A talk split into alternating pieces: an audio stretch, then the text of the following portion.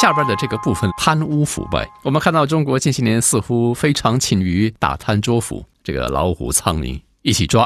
哈哈但问题是，你抓得完吗？你抓的是宿敌的贪腐，还是你是严正的来看待自己内部长久以来的贪腐？陈老师，中国工业和信息化部电子信息司严司长，还有中国集成电路产业投资基金股份有限公司（简称大基金）总经理丁文武被查，所以中国舆论认为是中国芯片业反腐风暴正式进入高潮。因为这个大基金哈，这些年来就是因为芯片业大举投资嘛，因为中国也掀起了所谓全民造芯的运动嘛，所以许多芯片制造商啊，在过去两三年啊，拿了钱都没有建成，更不用说解决中国的切芯的问题。他们好像那一个炒股工具而已，而不是推动国家基础研究的一个机构。所以，批评者认为说，尽管大基金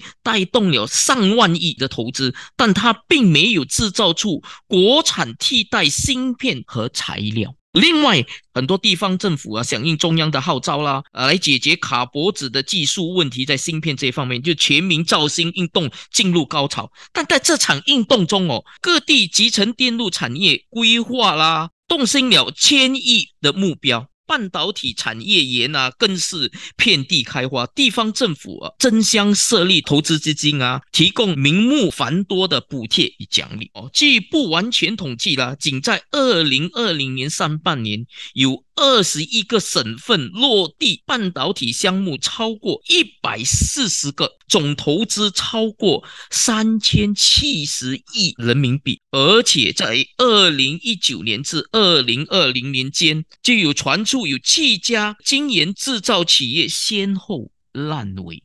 所以可见，钱都入库袋，都没有做出任何成绩出来。中国式的思维有这么的一种特性：全民造星运动嘛。不晓得木坤老师，您是否还记得以前中国也发生过全民打麻雀运动，对不对？然后呢，而且呢，还出现什么呢？全民炼铁炼钢运动啊！对对对，一九四九年新中国成立以来的历史里边，我们经常会看到类似这种全民、全民、全民。如果说我们呃曾经到过中国啊，也会看到很多的这个布条，放了很多的口号。从一个点来做解释的话，就是类似在这么的一种集大权于一身的国家。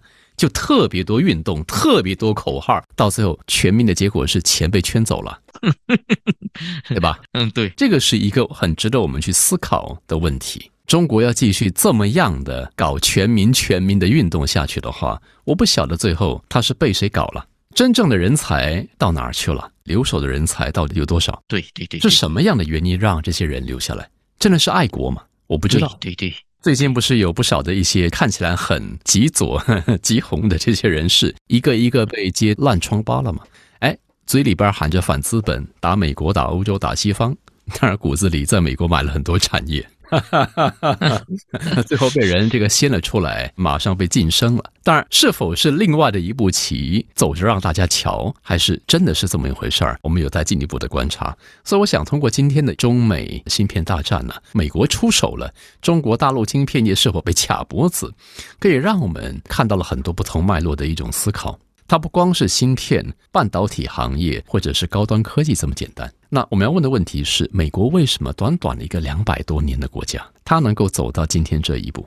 中国不只是一个两百多年的国家，当然你说新中国成立的话，一九四九年以后，可是中国的历史是这么的源远流长，这为什么走十步退七步？曾经好像一度赶超了。但是后来为什么又看似原地踏步，或者是往后退？这个是很值得我们去深思的问题。我们今天再次感谢金融财经分析著名讲师陈木坤老师给咱做的分析。